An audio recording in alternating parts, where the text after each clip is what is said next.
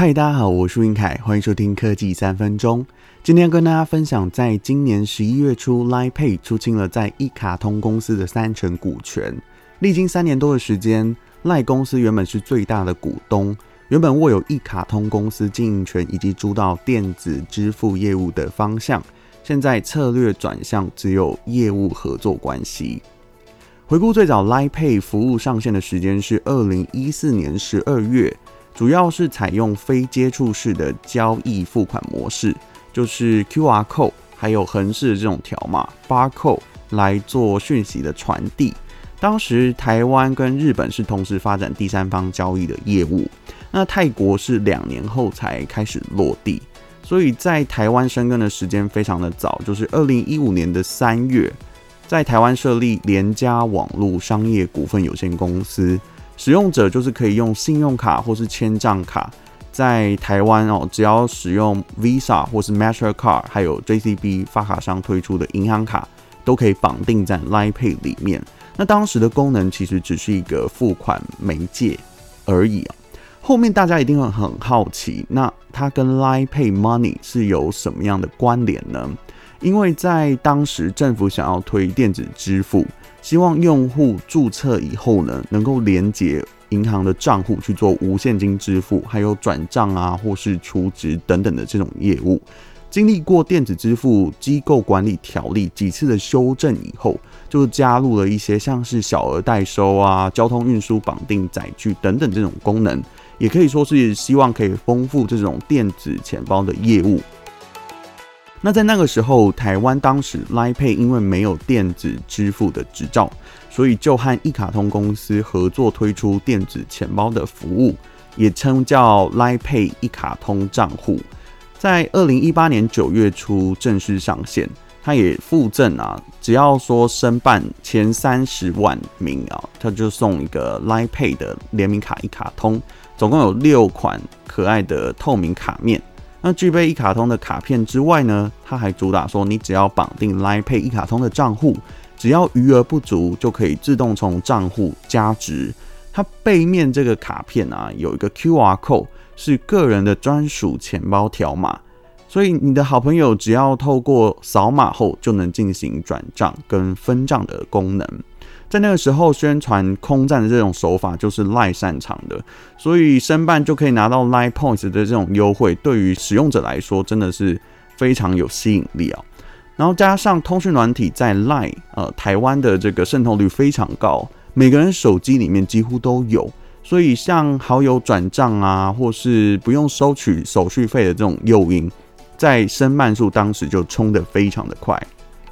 加上透过行销优惠，把消费这种通路商家的覆盖率组织起来，所以空战跟陆战的优势啊，截至今年九月为止，Line Pay Money 的会员数来到四百二十一点九万，仅次于第一名的五百万接口支付。接着要说分手前难分难舍的地方哦，就是一个界面要有两个支付系统，要做到漂亮好用不冲突，其实是一个大工程哦。加上服务就像是连体婴一样，像是之前五倍券绑定啊，一卡通它就大当机了。当时第一天中午啊，我记得要去买午餐的时候，连带 Line Pay 的付款界面就没有办法显示了。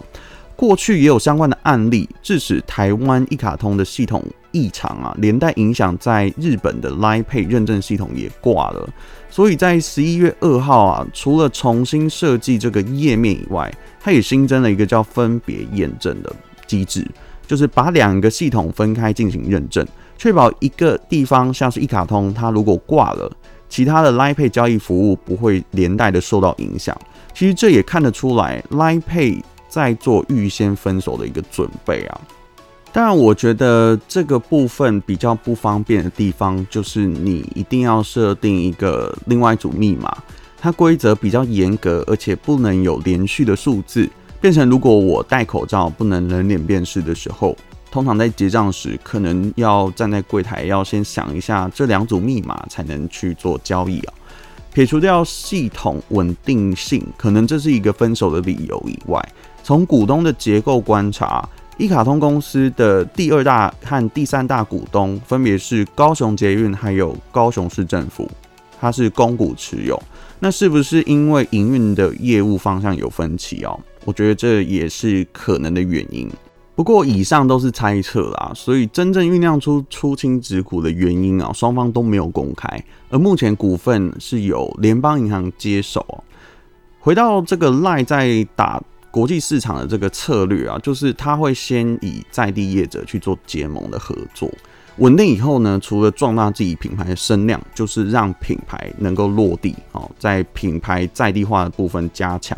像是泰国在二零一六年三月的时候，LINE Pay 是跟 BSS 金控集团去做合作，它冠名叫 Rapid LINE Pay，推出第三方的支付跟电子钱包。然后在泰国也推出了第一个纯网银，叫 LINE BK。那日本的部分呢，是它推出转账支付等等功能以外，还有和 JCB 推出跨境结算的功能。然后像韩国的用户在日本使用 Never Pay，它进行跨境结账是可以支援的。中国大陆的用户如果在日本 LINE Pay 消费的话，它其实可以用微信支付来跨境结账。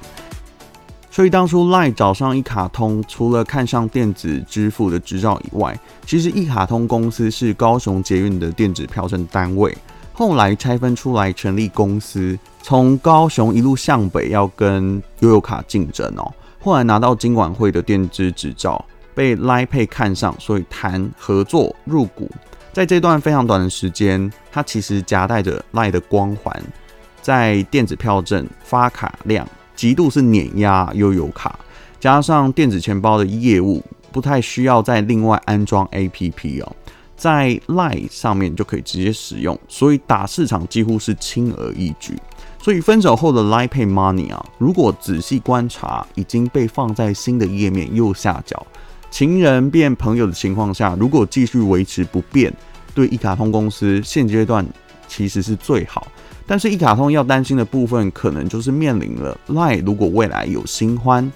他可能会被要求改名，或是终止双方的合作，迫使自己需要赶快建构一个新的应用软体环境，或是找其他既有的电子业者来继续提供服务，像是接口支付啊、欧付宝、橘子支付、简单付等等这种业者，到时候可能面临到使用者会有排斥，想要安装新 App 的意愿。或是转账不方便啊，不稳定，或是他所提供的优惠活动不吸金、没诱因等等，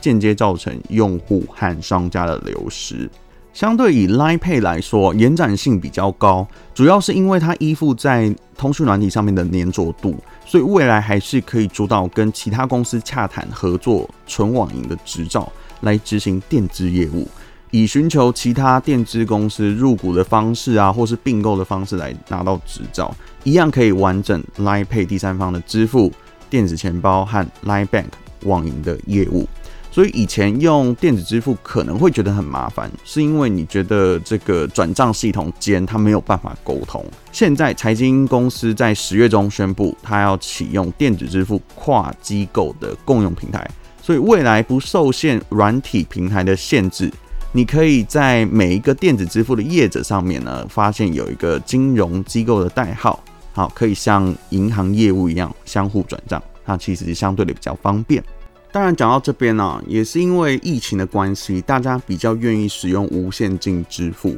有机会再跟大家分享一集关于为什么行动支付在小摊商比较难以渗透的几个原因啊。我有写好稿，但是缺少一些数据的资料啊。那也请大家敬请期待。